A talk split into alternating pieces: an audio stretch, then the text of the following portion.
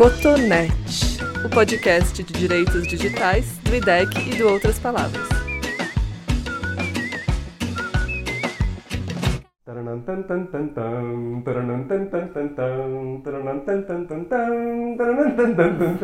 Bem-vindos ao especial de Natal do Cotonete, o nosso podcast de direitos digitais do IDEC e de Outras Palavras. Esse é um episódio muito especial, né, Bárbara e Ju?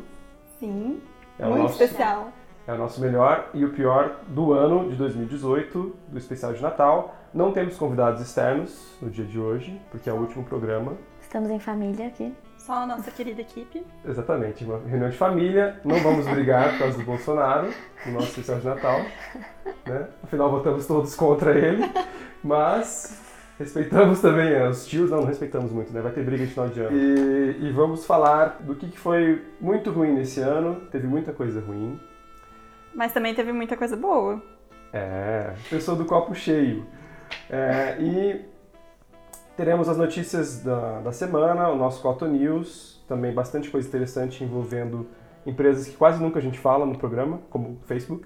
É, e teremos coisas especiais no programa, como por exemplo, você vai- pode acompanhar nossa trilha ma- maravilhosa né, de grandes canções de Natal. E também um agradecimento especial ao Vigiba Karaokê, que é um grande editor de músicas em MIDI de Natal, que está provendo a nossa trilha. Um abraço, Vigiba, de Guarulhos. Tudo disponível no YouTube para quem quiser acompanhar essas maravilhosas trilhas sonoras. Vigiba, depois a gente manda um e-mail para você explicando a utilização é, fair use aqui da- das suas trilhas maravilhosas de karaokê no nosso programa. Coto News. Então vamos começar com as notícias da semana.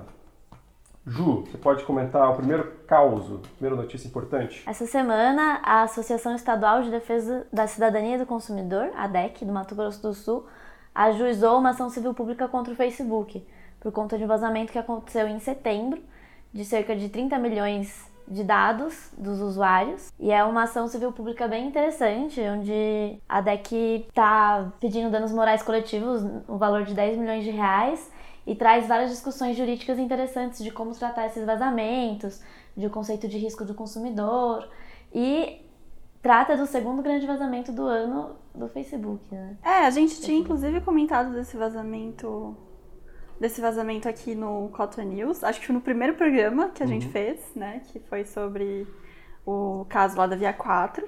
E o Facebook notificou os usuários apenas que é, sofreram vazamento. No caso da ação civil pública, a ADEC, ela alega que eles deveriam ter notificado todos os usuários, dando ciência dos riscos exatos que essas pessoas estavam correndo na plataforma.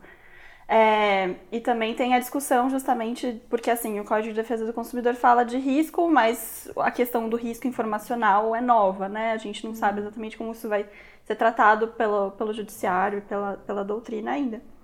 É isso, é um caso interessante para acompanhar. É, vamos lembrar que esse não- esse- essa ação civil pública não está relacionada com o último vazamento do Facebook. Sim. Sim. Porque o Facebook revelou agora essa semana também que teve um problema com upload de fotos Sim. na API deles.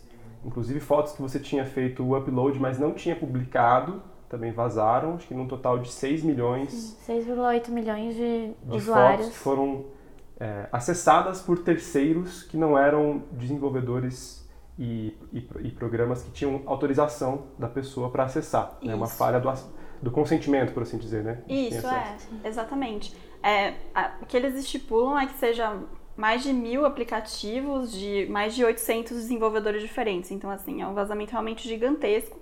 Parece que tiveram acesso até as fotos em que foram feitos os uploads, mas não publicadas. Então, assim, as fotos Sim. que você não quis publicar no Facebook, até Sim, isso. dados bastante íntimos das pessoas que estão aí vulneráveis, né? E a gente ainda tem mais uma notícia de vazamento que aconteceu esse mês. Tem tanto vazamento esse ano que dava pra fazer um especial só de vazamento, né? Mas é, o, o- a Google Mais teve um problema e 52,5 milhões de usuários tiveram seus dados pessoais expostos, envolvendo nome, endereço de e-mail, sexo, data de nascimento, é, até informações mesmo que elas estivessem no modo privado, sem aparecer na rede social, elas também vazaram. E por conta disso, o Google Mais anunciou que adi- adiantou o encerramento dessa sua rede social. Sim, que já não era muito usada, né? Eu nunca, É, usei Google Mais, também não. sei lá. Tinha uma conta, eu nunca, também nunca usei, nunca achei interessante ter essa rede social.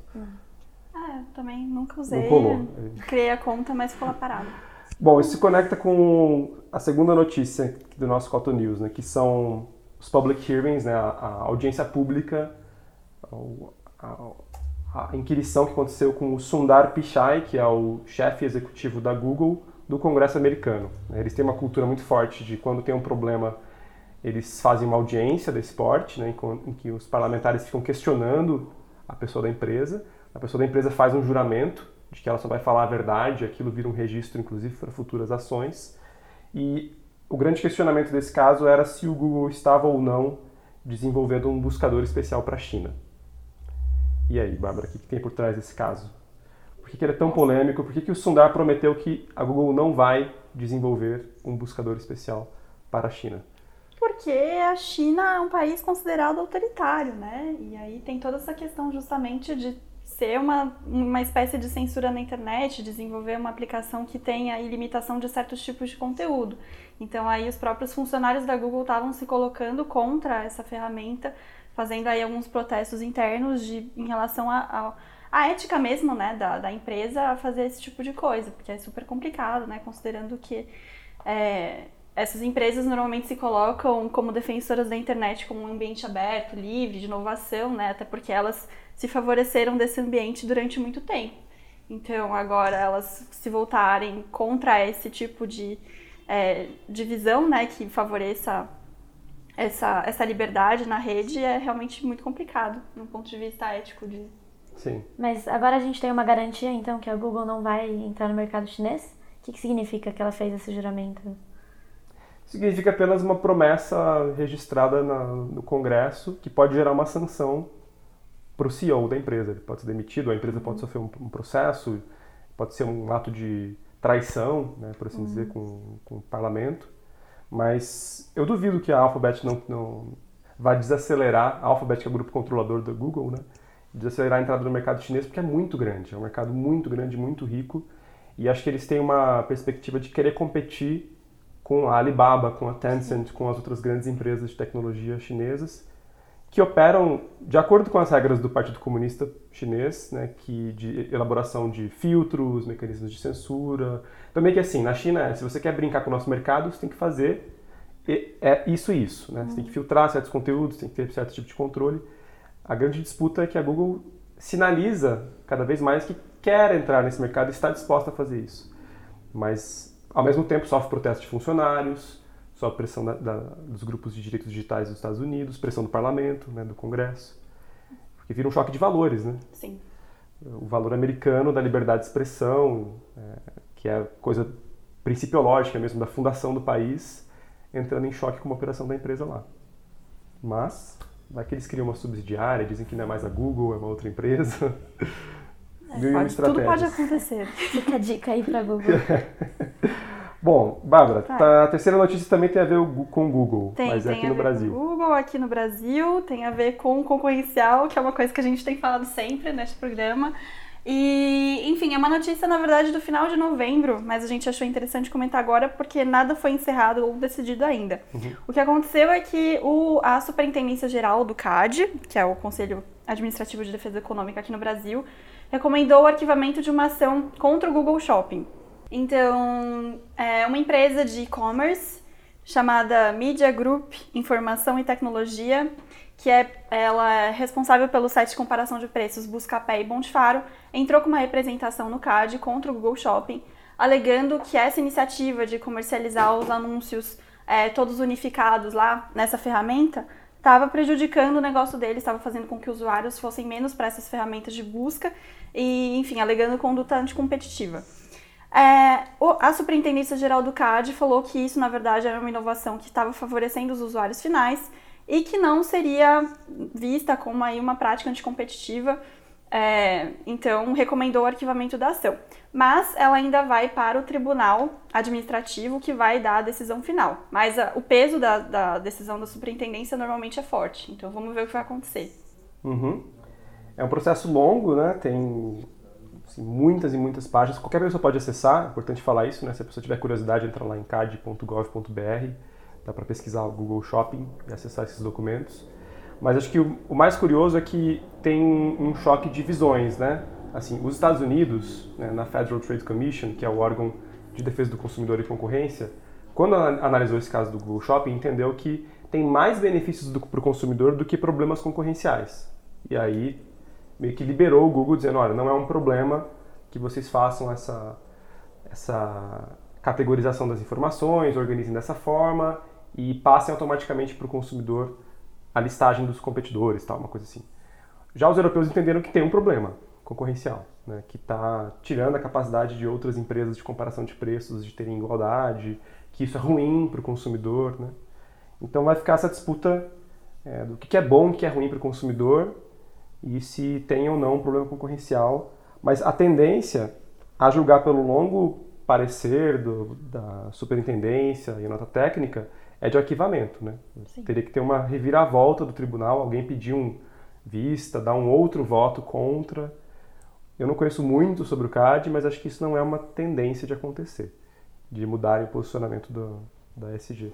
Nossa quarta notícia está relacionada com o Reino Unido, é o relatório do Colin Damians, que é o chefe do Comitê de Cultura e Assuntos Digitais.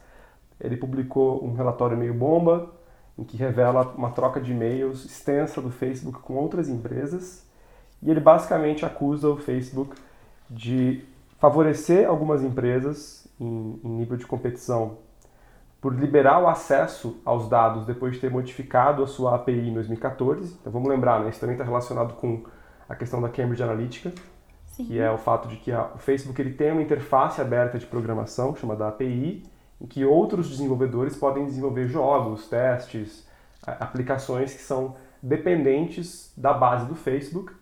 E depois de mudar essa, as regras do jogo, né, de quem que poderia acessar essa, esses dados em 2014, o Facebook começou a receber muitos e-mails de alguns parceiros comerciais dizendo, olha, se você modificar a, essa API, você vai me prejudicar. Então, cria uma exceção para mim. E foram criando algumas exceções para alguns parceiros comerciais. Além disso, o relatório também acusa o Facebook de ter uma tática muito agressiva de captura de dados, né, de tratar os dados como ativo de forma agressiva, sem ter o consentimento claro dos consumidores, das pessoas que geram esses dados. Então é mais uma pecinha aí nesse grande quebra-cabeça de como é que os europeus estão se voltando contra essa empresa americana. Sim, e do que de fato tá, aconteceu e está acontecendo com o Facebook, né? Porque até o momento a história que eles estavam contando era, um, era uma de que a partir do momento que eles descobriram a falha de segurança que permitia a Cambridge Analytica analisar dados dos amigos dos outros, né, que estavam as permissões, eles tinham acabado com esse tipo de permissão para todas as para todas as suas aplicações, sendo que esses e-mails provam que na verdade eles abriram exceções para algumas empresas, entre elas a Airbnb, que é também uma, uma grande empresa aí de intermediação de hospedagem. Então, enfim, é, a polêmica é essa. Bom, vou, vou criar uma pergunta lúdica para vocês então, do, da cachola, tá? O que que Mark Zuckerberg pediu de Natal pro Papai Noel? Gente! Bárbara. Não tava esperando essa pergunta. Não.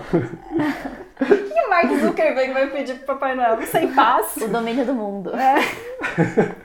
tipo Pink Cérebro, assim. É. É, acho que ele pediu horas de sono e para esquecer o que aconteceu no Congresso esse ano. Amigos foi... de verdade. Amigos de verdade, boa. Amigos na vida real. Boa, boa, boa. Qual a sua pergunta lúdica, Bárbara?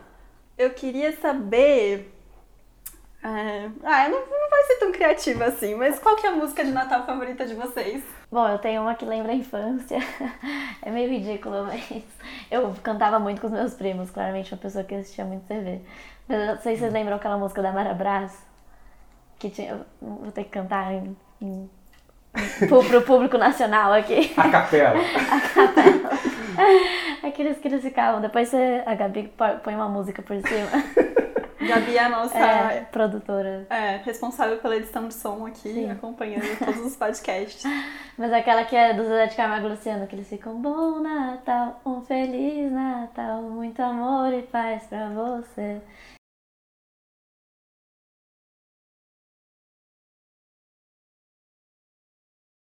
É e fofo. aí vai. Muito bom. Fofinha, tinha uns anjinhos aparecendo também.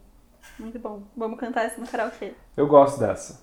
Eu descobri recentemente, por causa de vocês, esse programa. Mas eu fiquei encantado com essa música. Estou prestes a dizer que é a minha música favorita de Natal. comercial é maravilhoso. É, eu não, eu não- nunca fui de canções natalinas, não. Mas é, eu gosto da do John Lennon, Christmas War is Over. Que, aliás, a Simone regravou e popularizou aqui no Brasil. E todo mundo canta música sem saber que o John Lennon, na verdade, escreveu como uma canção protesto. Pois é, fiquei sabendo hoje. Eu também. Depois vocês dão, dão um Google aí. John Lennon, War is Over, can- grande canção de Natal. A minha, então, é uma questão difícil, né? Eu, tenho, eu sou uma pessoa meio indecisa e aí eu tenho uma grande dificuldade em escolher a minha música de Natal favorita. Então eu fico entre aquela da Mariah Carey, que é um clássico, né? All I Want for Christmas Is You, de filmes natalinos muito, muito bonitinhos. E também a versão brasileira de Jingle Bells, que é maravilhosa. É ótimo. Jingle Bell, Jingle Bell, acabou o papel, porque É, a gente não tinha mais nada essa pra seguida colocar. da Maravraz. Não tinha mais nada pra colocar no lugar, então acabou o, acabou o papel, limpa com jornal. Então, assim, genial. Muito incrível. A nossa criatividade. Acho que é isso. E você, Ju, qual que é a sua pergunta lúdica? A minha pergunta lúdica é uma bem pro especial de Natal mesmo, familiar. Qual que é a comida favorita de Natal de vocês? Hum. Primeiro, antes de tudo, eu acho que tem um contrassenso aí nessa coisa do Natal, é, dos hábitos alimentares brasileiros, Sim. de trazer coisas de inverno pro Natal. É, isso é muito nada a ver, né? Eu acho difícil, assim, eu- essas coisas de muita castanha e uva passa. Eu não, não me dou bem com essas coisas. Mas eu gosto muito de fricassê de frango. Mas acho que a minha comida favorita de Natal, na verdade não é de Natal, é de Ano Novo, que é a lentilha. E eu amo lentilha. Que golpe esse? Ó, fugiu aqui a regra, Tá hein? na torre. Cancelou. Ai, tá gente, mas o que eu posso fazer? Tem toda uma memória afetiva envolvida, é uma comida que dá sorte. Ok. A minha família é mineira, né? Eu sempre passo o Natal com eles. E aí sempre tem, tipo, um leitão, um arroz. Mas o que eu gosto mesmo é o tutu de feijão. Aí é eu adoro demais. tutu de feijão. Arroz de feijão é uma delícia. Eu vou, vou sugerir isso à minha avó. Vou fazer um tutozinho É. nesse- Natal, porque fica show de bola mesmo. Então, fique com a gente. Encerramos o nosso Cotton News e as nossas perguntas lúdicas de Natal. Voltamos já já com o nosso o pior e o melhor do ano de 2018. As merdas e os golaços desse ano, um ano difícil, que teve Copa, eleição, tudo de bom e ruim. E faremos aqui uma, um quiz dos top 5 de cada pessoa aqui do IDEC pra gente compartilhar e chorar as pitangas juntos. Até mais!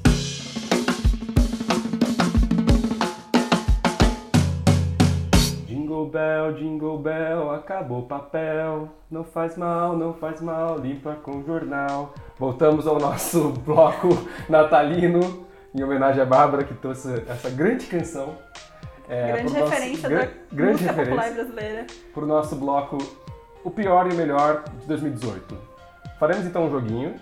Cada um aqui ficou responsável por listar cinco coisas ruins do ano e cinco coisas boas.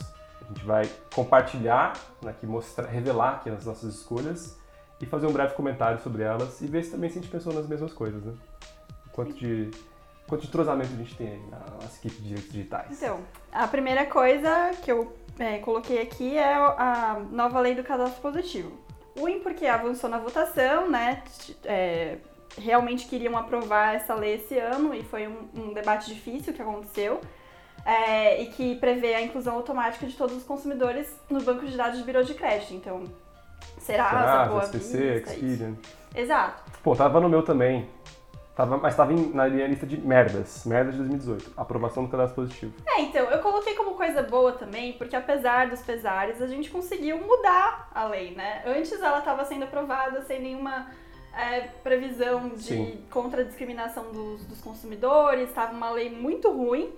E com todo um apoio da sociedade civil, com reuniões que foram feitas e trabalhos de, de, de incidência no, no legislativo, a gente conseguiu mudar algumas regras. Dentre elas, justamente, essa questão de citar o Código de Defesa do Consumidor na própria lei, que ainda não estava previsto, é, de ter uma regra específica contra a discriminação é, injustificada de consumidores Sim. que tenham lá suas notas. É, Deixar mais claro os direitos das pessoas de acesso, de Isso. modificação e tal. Exatamente. Então, assim, não é uma coisa totalmente boa, mas foi algo que foi bom que aconteceu, pelo menos, né? É. Tipo, dentre. Ela ajudou muito na aprovação da lei de dados pessoais, né? Também teve isso. Isso é, é, assim, não dá pra deixar de afirmar isso, né? a discussão intensa do cadastro positivo no primeiro semestre, que o governo queria aprovar a qualquer custo, gerou uma alavanca né, para catapultar a discussão de, de dados pessoais, porque a sociedade civil se organizou e falou assim, olha, só faz sentido discutir a inclusão automática se nós tivermos uma lei de dados pessoais aprovada. E isso ajudou o Rodrigo Maia e a, a Câmara a priorizar a lei de dados, né, para aprovar em, em julho. Mas eu coloquei coisas ruins, porque eu acho muito ruim colocar automaticamente todos os brasileiros nesses bancos de dados sem dar o direito de escolha das pessoas. Sim. Nos Estados Unidos não é assim, na Alemanha não é assim. Sim. É, acho que seria ruim, mas seria bom para muita gente. Para os bancos, por exemplo, seria maravilhoso. Sim. É, por isso que estava nas minhas duas listas. É. Indecisa, né? Indecisa. Meu coração é libriano. Não, mas eu Ah, então isso, também- isso entrou na, Então no você bom e ganhou no um ruim, você ponto. colocou nos- nas Eu duas. coloquei nos dois. Os É, dois. o ruim é a aprovação do cadastro positivo. O bom é, É que foi é o- A melhorado. gente, a gente conseguiu alter- alterar alguma coisa, entendeu? Sim. Então você ganhou um pontinho. A melhora do cadastro positivo. Hã? Que não tá repetido. Não tá repetida a melhoria do cadastro positivo, Ah, tá. porque eu coloquei no ruim.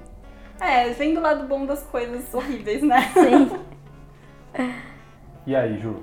Bom, eu coloquei, vai, vai parecer negativo, mas eu coloquei como um evento positivo é, que a Netshoes, quando aconteceu o vazamento de cerca de 2 milhões de usuários, ela foi notificada pelo Ministério Público do Distrito Federal e foi obrigada a informar todos os usuários que ocorreu esse vazamento e a fazer ligação telefônica para cada um deles. É, e, enfim, acho que esse caso ele mostrou um pouco o início da atuação bastante intensa que o Ministério Público do Distrito Federal teve ao longo do ano é, nessa área dos direitos digitais, de vazamentos, de uso indevido de dados.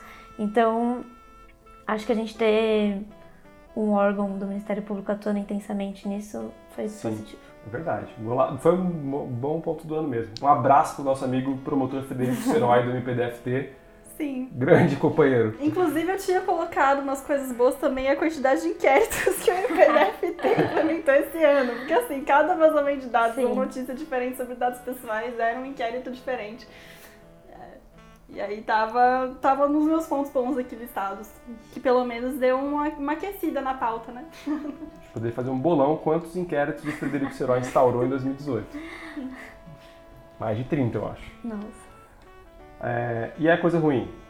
Bom, meu ponto negativo é que em abril a Via 4 inaugurou seu sistema de portas interativas digitais, que foi tema do nosso primeiro episódio aqui no nosso podcast. E, enfim, é um ponto bem negativo. Terminou bem até, mas no começo ela representa um pouco o avanço da indústria nesse mundo do reconhecimento facial, que a gente vê até a Taylor Swift usando. Uhum. Ontem a gente viu a notícia que a Taylor Swift vai usar num show, usou em shows, reconhecimento facial para reconhecer os stalkers que estão lá, enfim. Acho que vai ser um tema bem constante em 2019 também. É, Tudo sem consentimento, né? As pessoas sem Tudo saber que estão sendo filmadas, catalogadas. Sim. Enfim, acho que esse caso é bem representativo disso. Ah, mas bom, isso, aqui- isso eu coloquei no, no golaço de 2018, Sim. porque se, se por um lado eles entraram com. Eles, colocaram sem consentimento, teve a ação civil pública que bloqueou as câmeras da Via 4. E a gente conseguiu uma liminar. É. Que também Sim. tava dando as coisas boas. Também tá no meu positivo. que foi nosso golaço. Check! Nosso orgulho aqui. A ação que a gente trabalhou por três meses e que impediu a Via 4 de instalar as câmeras nas portas interativas digitais. Tá tampadinho lá, não podem mais coletar as emoções das pessoas por enquanto, né? enquanto a briga no judiciário acontece.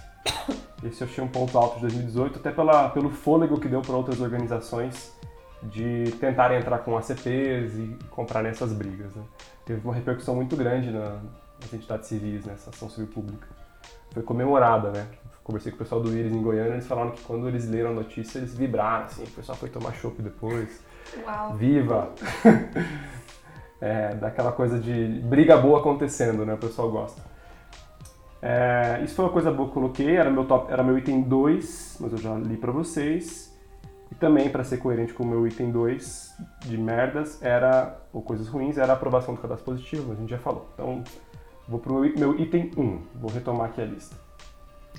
Eu coloquei como 1 aqui no meu primeiro pensamento sobre coisas ruins, a lei de backdoor da Austrália que legaliza a quebra de, de mensagens criptografadas pelo governo. É a primeira lei, uma das primeiras leis agora nacionais, já meio que legalizando a quebra da criptografia.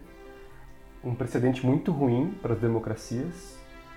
E não aconteceu num país tradicionalmente autoritário, né? Aconteceu na Austrália. Então, assim, pode ser um, um, um precedente a ser copiado por outras democracias e acho que isso vai ser um problemaço para os próximos anos. Né? Essa, esse impulso de novas leis tentando colocar é, obrigação de sistemas de backdoor ou de quebras de criptografia, usando argumentos de terrorismo, de, enfim, necessidade de olhar as comunicações privadas dos cidadãos. Isso é ruim. A minha primeira é clichê, né? Meu golaço 2018, que eu coloquei como item número um, é a lei de dados pessoais. Enfim, é. é clichê demais. Quem não colocou isso como um ponto positivo desse ano? Mas tem que ter, né? Porque foi uma das poucas coisas que a gente comemorou muito. Sim. Uma vitória Sim. coletiva de entidades civis, acadêmicos, empresas, até pessoas de governo que ajudaram muito. Né?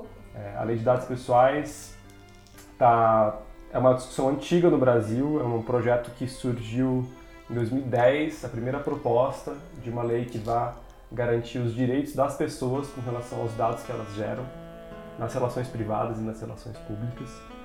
É, cria uma estrutura também de sanção, né? de você cometer uma, algo errado, você ser punido por ter descumprido os princípios de tratamento de dados pessoais.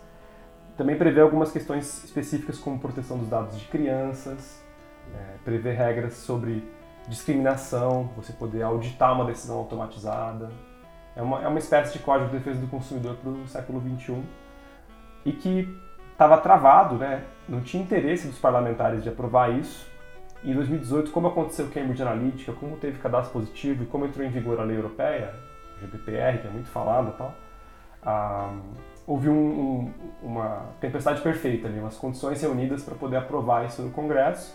E teve uma coisa inédita, que foi os ativistas conseguiram montar uma coalizão com as empresas, né, que foi chamada de Grande Coalizão, para forçar, né, para pressionar o Congresso a, a, aprovar. E era um momento muito difícil, porque existiam dois projetos concorrendo, um da Câmara e um do Senado. A gente até escreveu um texto sobre isso, o golaço da lei de dados, meio que questionando se a lei de dados iria, a da Câmara iria ganhar a versão do Senado. A gente brincava que tinha uma corrida de cavalos acontecendo, né? era muito incerto qual que seria aprovado. E tinha uma janela muito curta também, né?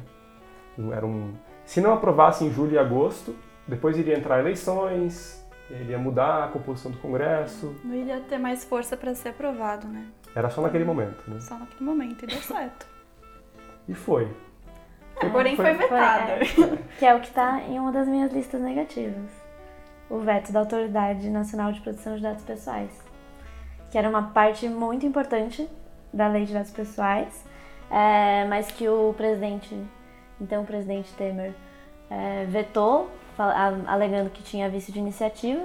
É, mas é um pouco triste porque a autoridade ela tinha funções muito importantes a desempenhar, como é, investigar se a lei estava sendo cumprida, garantir a eficácia da lei, é, criar regulações em, em setores mais específicos e campanhas de educação. Campanhas de educação. Levar essa questão de dados para as escolas, né? Parceria com MEC, INEP, sei lá.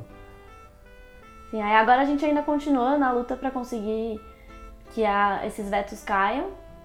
Ele deve ser votado hoje, os vetos, né? Sim, hoje à tarde. Hoje, 18. Hoje, hoje 18, ah, é verdade. Terça-feira, 18 de dezembro, Isso. de manhã. Falta uma semana pro Natal, mas quando o é. podcast sair vai faltar menos tempo pro Natal. Sim. Vai estar tá mais no clima ainda. Também estava na minha lista, o veto. Era o item 5. Coisas ruins de 2018. Realmente é. E o Brasil fica fora até da, dos acordos internacionais, né? De, de uma dinâmica de cooperação internacional que não dá para fazer se o Brasil não tiver uma autoridade. A lei fica, fica capenga, né? Fica desgovernada mesmo. Sim, exatamente. Isso era só coisa ruim. Era e, a coisa boa, ruim. e a coisa boa que você colocou? Uma coisa boa. Eu coloquei a entrada em vigor do GDPR europeu. Também estava na minha lista. Tem quatro. Sintonia, gente. Bom, o GDPR, ele inclusive foi de grande inspiração e ajudou muito até a aprovação da lei de dados pessoais no Brasil. É, porque ele foi uma lei da União Europeia, um, um regulamento que foi construído por muito tempo, com muitos estudos, e ele é bem um arcabouço bem robusto É. para regulamentar, é, enfim, as questões dos dados pessoais. É, e influenciou bastante a lei brasileira, né? Em alguns pontos, princípios, é, como vai acontecer, regras de tratamento, questão de dados sensíveis. E ele é realmente muito importante, a entrada dele em vigor esse ano, porque as empresas, pelo menos multinacionais, já estavam fazendo uma adequação né, a, a esse regulamento europeu e já estavam entendendo a importância de, da gente ter é, para a nossa própria economia uma lei de dados pessoais aqui no Brasil. E, e também ajudou a, essas empresas mesmo a, a, a, apoiarem a aprovação da lei de dados aqui no Brasil. Então, realmente foi bem importante que isso tenha acontecido esse ano. Mas, enfim, a, a Europa já tinha um regulamento sobre proteção de dados pessoais há alguns anos, mas o GDPR realmente expande isso e é maior, então isso é bem importante mesmo. Sim. É até interessante lembrar a trajetória que ela é uma, uma lei também da, da nova geração, né? O, o relator da, GDPR, assim, a GDPR ficou em discussão no Parlamento Europeu por seis anos, 2010 a 2016. Mas ela foi tocada por um relator muito jovem, que eu não lembro o nome completo dele, é Jan Philips, acho que é um, é um alemão do Partido Verde, tem nossa idade, um pouco mais velho que a gente, assim, um cara de 30 e poucos anos. É, e, e ele, ele é a cara meio da nova política europeia, assim, que mistura ambientalismo com ativismo digital, é uma visão mais ecossocialista, no, no sentido não radical do termo, mas tentando mesclar um pouco da, da tradição europeia de ambientalismo com um repensar sobre as tecnologias e o cidadão. Então ele é meio que essa GDPR também é um pouco a cara desse novo ativismo europeu em direitos digitais e tem um impacto tremendo, né? Porque mexeu na questão da, da, da cenoura e do porrete, né? A coisa da sanção, né? Você conversa com qualquer empresário brasileiro, europeu, americano, eles falam, nossa, GDPR a gente tem que cumprir, porque senão é uma sanção de até 4% do faturamento bruto global, e para as grandes empresas isso é muito dinheiro, né? Curiosamente, a GDPR não aplicou nenhuma multa grande até agora, assim, não teve ainda uma, um enforcement da lei, então meio que ainda está nessa coisa imaginária que a GDPR vai aplicar grandes multas, né? Não teve ainda grandes casos. Sim. Mas o fato é que mudou a cultura empresarial, né? Sim, claro. E tem algumas questões que, que ainda vão ser pensadas, como por exemplo, como vai acontecer a questão da portabilidade dos dados, que ainda está sendo discutida na própria União Europeia, como isso vai ser implementado e colocado em prática. Então, assim, tem vários pontos ainda que vão ser desenvolvidos e discutidos ao longo dos próximos anos. Sim. E aí, Bárbara, o que você colocou a mais? Eu coloquei a regulamentação europeia que proíbe discriminação com base na geolocalização das pessoas. Ela, foi, ela é uma regulamentação recente, assim. É, se eu não me engano, foi aprovada esse mês ou mês passado, no final do mês passado. E é justamente isso, assim, com todos esses casos que estavam acontecendo de geoblocking, né, das pessoas serem discriminadas e não verem certos tipos de conteúdo apenas com base onde elas estão, é, esse tipo de regulamentação é importante por proibir, proibir essa prática que fere aí a, a neutralidade da rede, né, porque aí você gera uma discriminação das pessoas e com base na, em onde elas estão, o que, que elas podem ver, e isso é realmente prejudicial. Então eu coloquei como ponto positivo que isso tenha sido tratado pela União Europeia também e regulamentado. E coisa ruim? Cambridge Analytica. o grande, grande, a grande treta de 2018, eu acho, foi Cambridge Analytica. Então, bem clichê, na verdade. Mas foi um caso que foi muito marcante, então não tinha como estar na minha lista. E que gerou aí toda essa discussão sobre dados pessoais que a gente está vendo, sobre uso indevido de dados pessoais, para além do vazamento, né? Porque eu acho que foi também um, um dos primeiros casos que a gente viu que não era só a, a empresa tinha uma falha de segurança que permitia que os dados fossem. É, que os dados vazaram, que, enfim, hackers pudessem usar esses dados, mas que era realmente uma questão de finalidade do uso, né? De, de como aqueles dados estavam sendo usados e tratados pelas empresas responsáveis e que gerou toda essa discussão a respeito de eleições também e de é, utilização dos dados nesse contexto. Então, uhum. eu achei um caso ruim, né? Mas, e, e que gerou todo esse debate. Quem quiser ver um pouquinho mais dele, a gente explica um pouco melhor no nosso episódio sobre as eleições, episódio 2. Pode dar uma olhada. Legal. Olha, isso na, na minha lista entrou não como Cambridge Analytica, mas o meu item 3 aqui de coisas boas de 2018 foram as audiências públicas com o Mark Zuckerberg no Congresso, que, que é uma prestação de contas com relação a Cambridge Analytica, mas foi muito, muito bom. Né? Foram dois dias intensos, né? Uma coisa muito simbólica né? de trazer é, o Zuckerberg, que é uma, um, um, sujeito muito poderoso de uma empresa muito grande, né? uma coisa também que ele nunca tinha passado por isso, de ter que prestar contas a ninguém, né? Tem aquela lógica das empresas de tecnologia que é move fast and break things, então é uma coisa tipo, meio foda-se, a gente vai fazer o que a gente quiser, a gente vai para onde a gente quiser, a gente vai desenvolver. E ali foi uma, uma coisa pedagógica, né? Meio que um senta aí, você é um menino, a gente vai agora te massacrar. Foi um gol, assim, o que os políticos fizeram, eles deram rasteira atrás de rasteira no Zuckerberg, ele não conseguia responder as coisas. Né? Pressionaram ele na questão de competidores, pressionaram ele na questão do uso de dados. É, ele foi ficando pequeno, assim, foi ficando. Né, até, até uma hora que você assistia e falava, não, agora para, chega, já bateu demais, né? Já foi a. Já lavou aí a alma da sociedade, agora deixou o cara ali já exausto, no corner, né? Aquelas fotos de centenas de fotógrafos cercando ele. Aquilo foi uma coisa que, acho que para a comunidade de tecnologia, mostrou que as coisas têm limites e a sociedade americana, e talvez isso inspire outras sociedades, elas têm um pouco mais de rédea, né? Elas estão ainda com a possibilidade de fazer esse tipo de controle social, de chamar o sujeito e a empresa para uma prestação de contas, né? de obrigar ele a declarar certas coisas. E acho que uma. Agora, esse caso da Google também conecta com isso, né?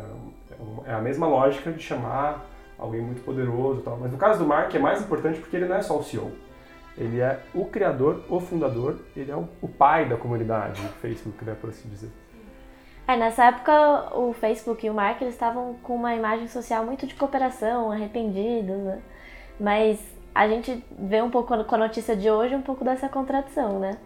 A notícia de que eles, é, mesmo após todo o escândalo da Cambridge Analytica, eles continuaram privilegiando alguns, ator, alguns atores, algumas empresas e enviando dados pessoais sem o consentimento devido dos usuários, né? Uhum. Uma certa. É. Aqui no Brasil, só curiosamente, né, o deputado Orlando Silva, que foi o relator da Lei de Dados Pessoais, ele enviou uma série de questionamentos ao Facebook com relação ao quanto que tinha afetado os brasileiros no vazamento de setembro. Esse vazamento agora que gerou a ação civil pública. E o Facebook respondeu, sim, basicamente uma resposta muito enxuta, dizendo, olha, dando quase que um copia e cola da resposta oficial que eles deram nos Estados Unidos, repetindo as informações de que era um número de 50 milhões, etc. E foi muito frustrante para o Orlando Silva, relator da lei de dados, ter recebido essa resposta. Né? E individualmente, um deputado não consegue pressionar uma empresa.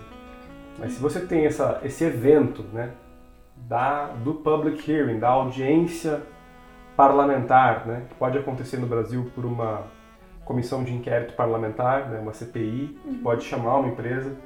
A CPI, eu acho que se você também não responde oficialmente, você tem sanções criminais, uma coisa assim de você não pode descumprir a ordem do parlamento. Então, acho que tem uma tendência, começando a, a crescer agora, dos congressos perceberem que eles têm um poder né, de diálogo com as empresas de tecnologia. Vamos ver se no Brasil isso vai acontecer. Também a gente tem um congresso tão zoado agora para os próximos quatro anos, que eu não sei como é que seria o nosso, o nosso public hearings com uma coisa de tecnologia. Né? Que, como é que, é, que, que vamos, pergunta lúdica, o que, que o Alexandre Frota perguntaria para alguém de uma empresa de tecnologia? É. Não, não. Vamos pular essa resposta. Bom, deixa a pergunta no ar. Fica aí para Fica para o público. O que o Kim Kataguiri? Ele ia perguntar assim: vocês, vocês sendo uma empresa globalista comunista. Né? Financiada por George Soros. Mas vamos lá. Um abraço aos nossos parlamentares, parabéns aos nossos parlamentares eleitos, boa, boa, bom ciclo de quatro anos. Boa legislatura aí para vocês. Exatamente. Bom, eu coloquei aqui, bom, eu tinha falado da audiência pública como uma notícia boa, né? E tem três. O meu item 3 de coisas ruins, aí é que eu pisei na bola, porque não tem a ver com tecnologia, mas eu tive que colocar porque quando eu parei de pensar em coisas ruins do ano, a- me veio muito à cabeça a facada no Bolsonaro. E eu acabei colocando na minha lista, porque eu acho que foi um fato político que desencadeou muitas coisas, né?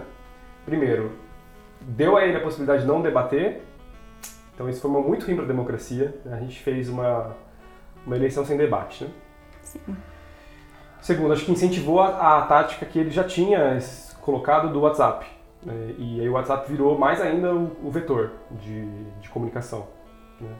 Desdenhando a, a- a televisão e, e- e- e- impulsionando muito a comunicação no WhatsApp. né? Os voluntários da campanha do Bolsonaro, a coisa profissionalizada que a Patrícia Mello revelou nas investigações da Folha, que a gente também comentou aqui no podcast tal. É, e acho que trouxe uma coisa, uma áurea em torno dele, tipo, olha, coitado, o cara, veja bem, ele não é um cara violento, pelo contrário, ele foi saqueado, né? Então mudou a narrativa também da violência em torno dele.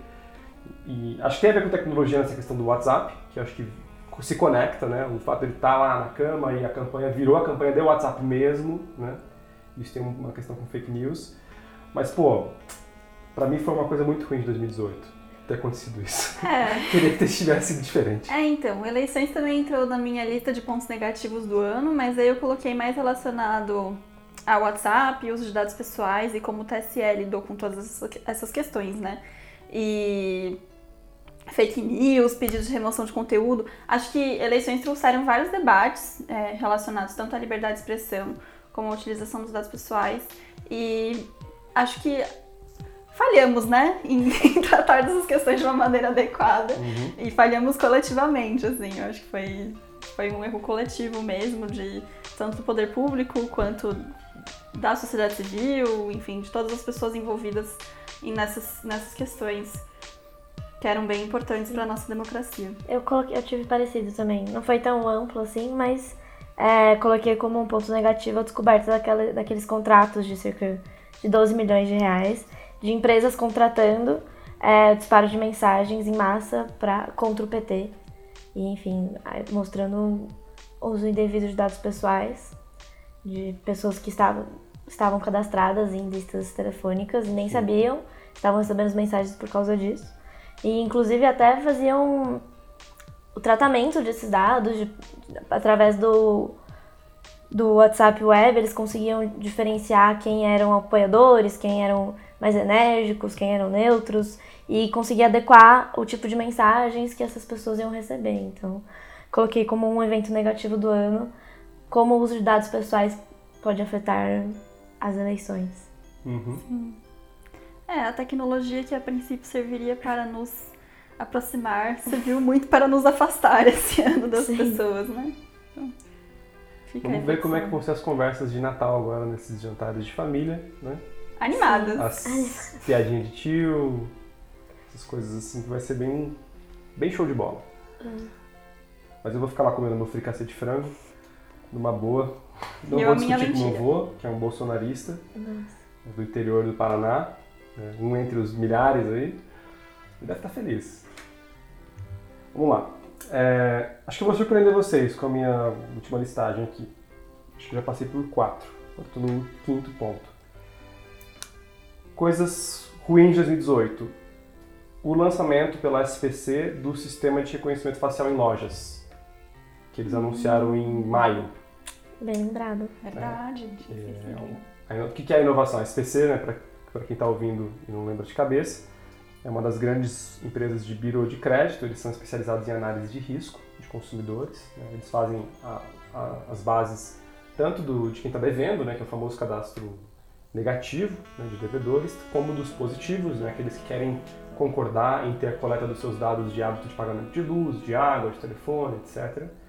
E eles, eles colocaram agora um produto no mercado que inclusive depois da lei de dados pessoais eles não falaram mais nesse assunto. Acho que inclusive meio que estão repensando a estratégia, mas de maio até julho eles estavam divulgando muito release para a imprensa, lançando essa novidade que é uma câmera que a SPC vai oferecer aos lojistas para que quando uma pessoa entrar na sua loja, nós tem lá uma loja que, ela faz vende roupa, uma coisa assim. A pessoa entra na sua loja, automaticamente a câmera filma a pessoa, reconhece a pessoa na base de dados do SPC e te dá a nota de crédito dela no teu computador, o score. Aí você, lojista, sabe que aquela pessoa tem uma nota 500 e que talvez seja um pouco arriscado parcelar a compra para ela. Aí você de antemão já decide se você quer parcelar ou não. Né? Então, um- um- uma coisa é, distópica, tipo um Black Mirror brasileira, um um espelho preto, como diz a Ju, e, e que eles lançaram na, na, na caruda, assim, tipo, olha só a nossa grande inovação, né? Bem brasileiro isso, né? Tipo o caso da V4, né? Uma tecnologia de ponta avançada, maravilhosa, vai ajudar o lojista. E achei aí, assim, um caso bastante terrível. né? Acho que talvez a lei de dados pessoais tenha feito eles mudarem de estratégia, porque impacta, com certeza, esse modelo de negócio. Você está falando de tratamento de dados pessoal sensível, né? Biométrico, sem consentimento. O problema é que a lei de dados pessoais foi aprovada como exceção também. Né? Você pode, uma, uma das bases legais de tratamento de dados é a proteção ao crédito, né? sem consentimento, por assim dizer. Né? Então as empresas também podem tentar amarrar dizendo, não, pera lá, eu estou tentando proteger o lojista e o sistema de crédito, porque esse lojista vai ter que parcelar, então ele está numa relação de abertura de crédito com a pessoa, tem que ter confiança, mas a confiança é com base no número, na pontuação, isso ajuda. É, Então a gente está indo pra- perigosíssimo, né? É tão absurdo esse caso porque parece. A gente já tem um. Ele tem- abre possibilidade de discriminações muito grandes, né? Porque a gente tem uma nota de crédito que ninguém sabe como funciona, ninguém sabe como ela é formulada, que vai definir se você vai conseguir comprar aquela uma geladeira ou não, né? É. Bem Tem uma questão muito cruel que é a forma como você vai ser atendido na loja também, né? Também, Sim. sim. Muito cruel, né? Que se é uma pessoa em dificuldade, por exemplo, ela já entra, o cara bate a- a- o olho no computador e fala, hum, 220. Já sabe que a pessoa está em alto risco de, de adimplemento. Aí já ignora a pessoa, não atende, deixa a pessoa se irritar e ir Sendo que às vezes a embora. pessoa tá ali com o dinheiro vivo querendo pagar. Isso. A cena ser clássica de um filme chamado Pretty Woman. Boa, Bárbara. Desculpa, tenho várias referências de Amei. comédias românticas dos anos 90. Exato. Bom, é coisa ruim. Agora, a coisa boa que eu coloquei aqui foram os protestos dos funcionários da Google para cancelar o contrato da Google com o Pentágono. Foi um grande movimento que aconteceu esse ano. É, os, os funcionários estão bastante. Por, incrível que pareça, né, a gente geralmente fala das empresas de tecnologia aqui de uma forma quase que monolítica, né? Falando assim, ah, a empresa Google ou Facebook com Mark Zuckerberg, mas dentro dessas empresas você tem uma complexidade enorme né, em termos de diversidade de opiniões dentro das empresas pelos funcionários e muita disputa interna né, entre esse segundo nível aí dos, dos gerentes ou das pessoas que têm um cargo de confiança que reporta aos CEOs e abaixo eles têm uma diversidade muito maior que é, são os, as organizações dos trabalhadores. Né? Vamos lembrar que essas empresas têm trabalhadores, né? esses trabalhadores têm pautas e eles se organizam. É, tem casos bizarros, como por exemplo, em, no ano passado, um dos funcionários da Google distribuiu um manifesto dizendo que os homens são biologicamente superiores às mulheres. né? Esse cara foi demitido pelo, pelo Sundar Pichai, é, foi repreendido dizendo, não, é um absurdo você defender uma tese dessas, é um engenheiro maluco, lá o cara é um, é desses caras misóginos, machistas e tal. Mas também tem coisa boa que é esse movimento dos funcionários da Google de se sindicalizar, por assim dizer, informalmente, né? não é um sindicato dos funcionários da Google, mas é um pessoal que está muito unido, troca muita mensagem rápida, eles se organizam, eles vão para eventos juntos, debatem política interna, e eles conseguiram pressionar a Google a não fechar contratos de desenvolvimento de inteligência, inteligência artificial para fins militares. Né? E a Google sempre teve uma aproximação com o Pentágono. Né? O Eric Schmidt, que era o CEO, ele era do board do Pentágono. É, a Google recebeu também investimento lá atrás de apoio para projetos experimentais que poderiam ter fins militares. A indústria militar nos Estados Unidos é muito grande, é a que mais movimenta recursos nos Estados Unidos. Né? Mas é legal ver esse movimento das pessoas civis nas empresas tentando convencer a empresa a não fechar um contrato. Né? No Brasil está mais difícil porque acho que o desenvolvimento militar aqui acho que é feito diretamente pelos militares, né? não tem uma grande cadeia de subcontratação tal. Mas também seria legal pensar que se, se tiver, você pode ter esse movimento de resistência né? interna. Acho que isso coloca, deixa as questões é, menos simples, mostra a complexidade que é dessas empresas de tecnologia e como é que as disputas podem acontecer até mesmo dentro delas. Sim, exatamente. Então, tem mais um ponto aqui que eu coloquei como coisa boa e coisa ruim. Eu tô meio perdida na ordem, Nossa, eu não eu sei mais qual que, é, qual que é a Eu lógica que a gente tá pontos. usando A aqui. gente tá no último ponto agora. o último. último eu, ponto? eu falei os cinco já. Não, eu ainda tenho três pontos. É mesmo? É. Bom, eu não Eu sei. tô falando eu- mais que vocês, eu acho. Fui atropelando. É, eu acho que considerando todos os que já foram repetidos aqui, eu tô no 5 também. Ou no, no quarto, não sei. Mas tem. que eu, eu coloquei como coisa boa e co- coisa ruim ao mesmo tempo, que nem cadastro positivo, foi biometria do estado de São Paulo. Aham. Porque, ao mesmo tempo que o governador de São Paulo, Geraldo Alckmin, na época, estava querendo implementar um sistema de é, coleta de dados biométricos para fazer um cadastro unificado, que seria gerido, se eu não me engano, pela Prodan, né? É, É. Que seria responsável por isso. É, esse sistema acabou sendo é, cancelado depois de um tempo, eles reviram lá a maneira como estava acontecendo. Tinha algumas questões de legalidade da, da, de como aquilo estava previsto em lei e tal, porque é, todo o regulamento que dava, dava previsão da Prodam poder fazer isso estava sendo modificado apenas por um estatuto e isso não não estava certo. Então, assim, é, algumas questões legais acabaram pressionando e fazendo com que o governo do estado de São Paulo é, voltasse atrás e não implementasse o sistema nesse momento, o que eu considerei uma coisa boa do ano.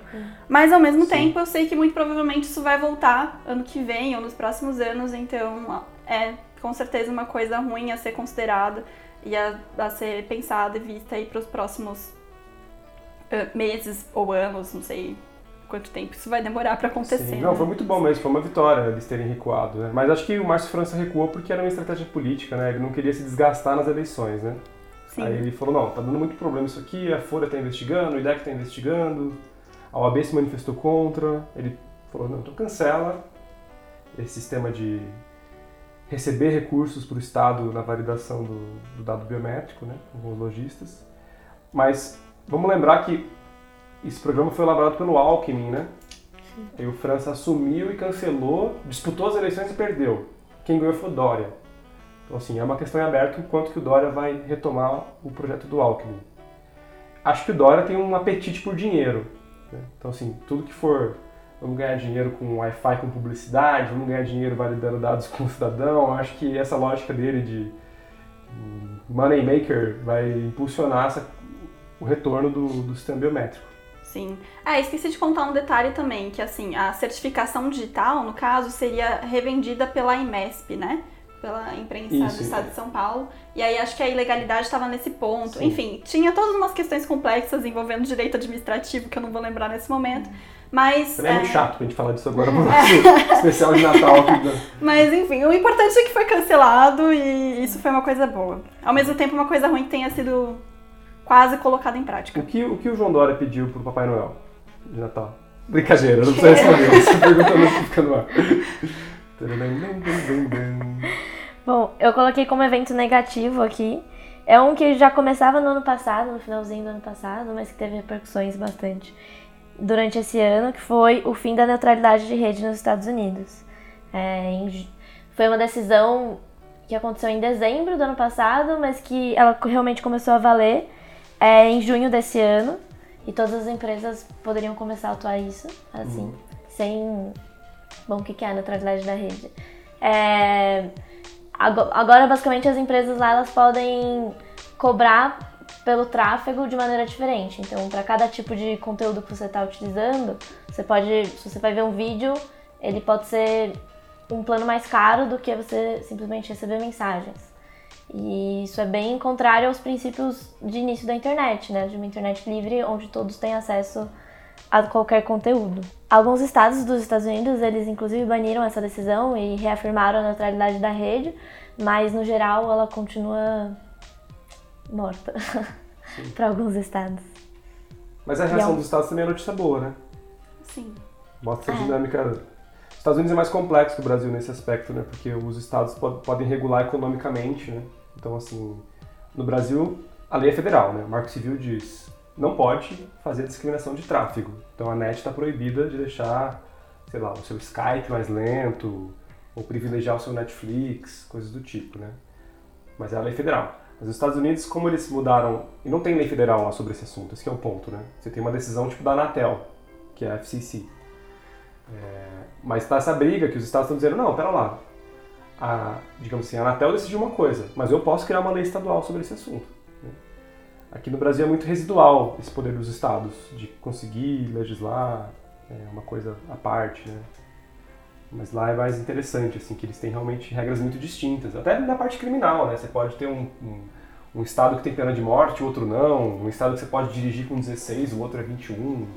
As coisas loucas dos Estados Unidos da América. Sim. Eu ainda tenho um ponto positivo, que foi recente aqui do mês de dezembro, que é a Drogaria Araújo, do Ah. estado de Minas Gerais. Tava no meu também. também. Ela foi obrigada a receber uma notificação do PROCON de Minas Gerais, se não me engano, é, a pagar 7 milhões por captar os CPFs é, das pessoas na farmácia sem ter transparência de para onde iam aqueles dados, sem ter transparência do serviço que estava sendo prestado.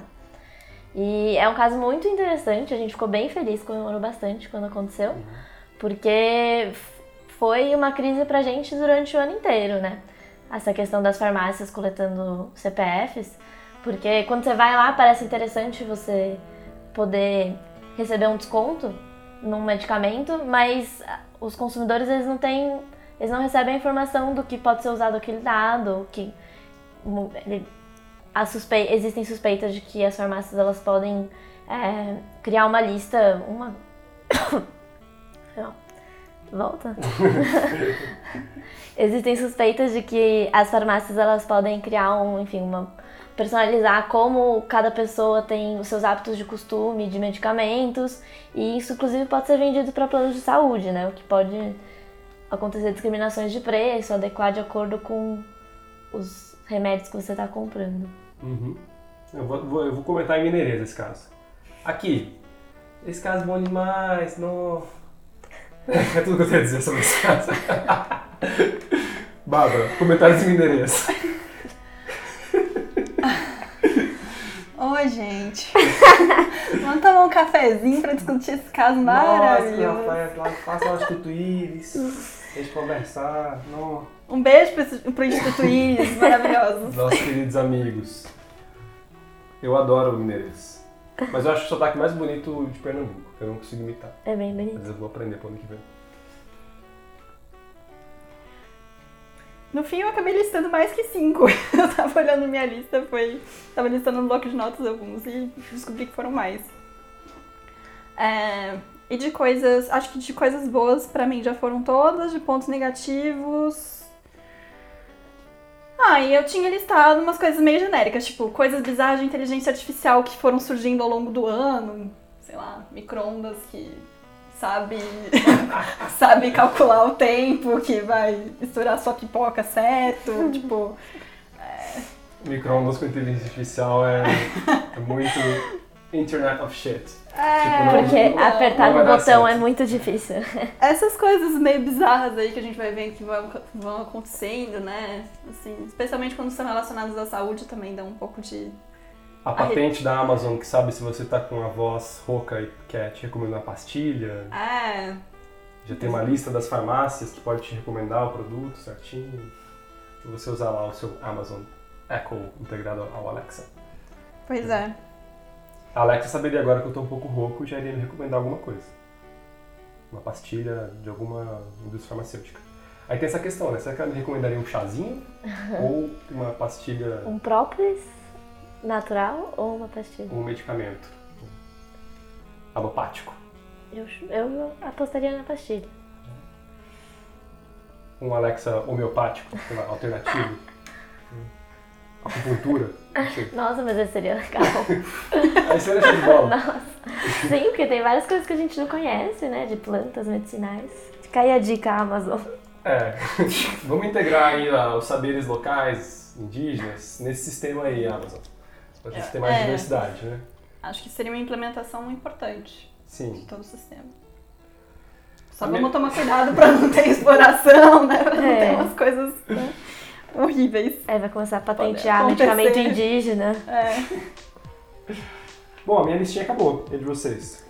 E acabou também, eu acho. Tinha que colocar também vários vazamentos de dados que aconteceram, mas a gente já falou disso, né? Então, É isso, querido ouvinte. Se deve ter muita coisa ruim também para comentar com a gente, manda pra gente no, no podcast aqui do, do Cotonete.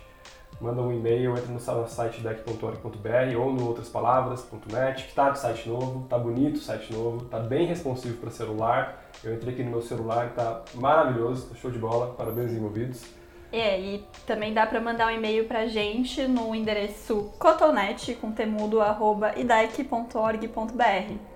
Então, qualquer dica, dúvida, crítica, sugestão, comentários a respeito das suas músicas de Natal Sim. ou temas favoritos para esse final de ano, podem enviar pra gente, porque vamos ler. E quem sabe até comentar nos próximos programas. Sugestões de, É, de, sugestão de- de tema. de tema Algum também é episódio que você quer que a gente fale, você quer entender melhor, pode mandar pra gente. Queria deixar aqui também o meu beijo especial pra Gabi, pra Ju, pra Bárbara, pra Lívia, porque esse é o meu último programa. Ano que vem não estarei Ah. mais Todas chateadas. na equipe de direitos digitais, mas estarei ativista acadêmico pela Lavitz, então a minha pesquisa sobre vigilância e dados pessoais continua.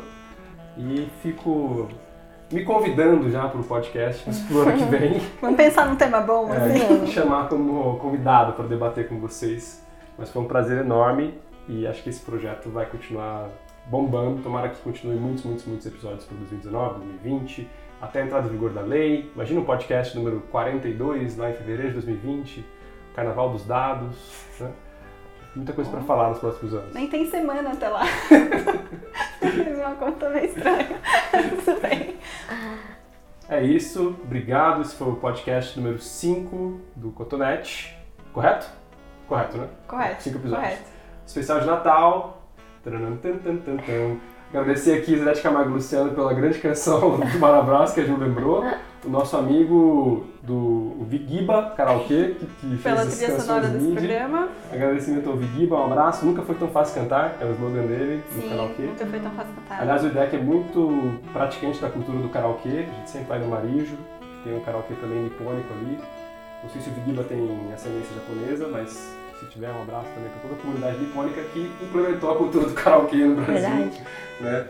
São early adopters da tecnologia dos áudios MIDI.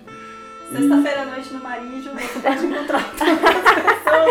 Os É fãs, verdade. fãs de cotonete podem aparecer. Exatamente. Estaremos lá. Um beijo, boas brigas de Natal com seus parentes e até 2019. Até 2019, gente. Que seja um ano cheio de alegrias, talvez, e muita força pra todos vocês. É isso, gente. Feliz Natal e continuem com a gente aqui no Cotonete. Esse foi o Cotonete, o podcast de direitos digitais do IDEC, produzido pelo Outras Palavras, com edição do som feita pela Gabriela Leite. Hoje participaram do programa a nossa equipe de direitos digitais, Rafael Zanata, Juliana Omes e eu, Bárbara Simão. O nosso e-mail para contato é cotonete.contemudo.idec.org.br. Podem enviar as críticas, dúvidas e sugestões. Até a próxima e um ótimo 2019 para todos vocês.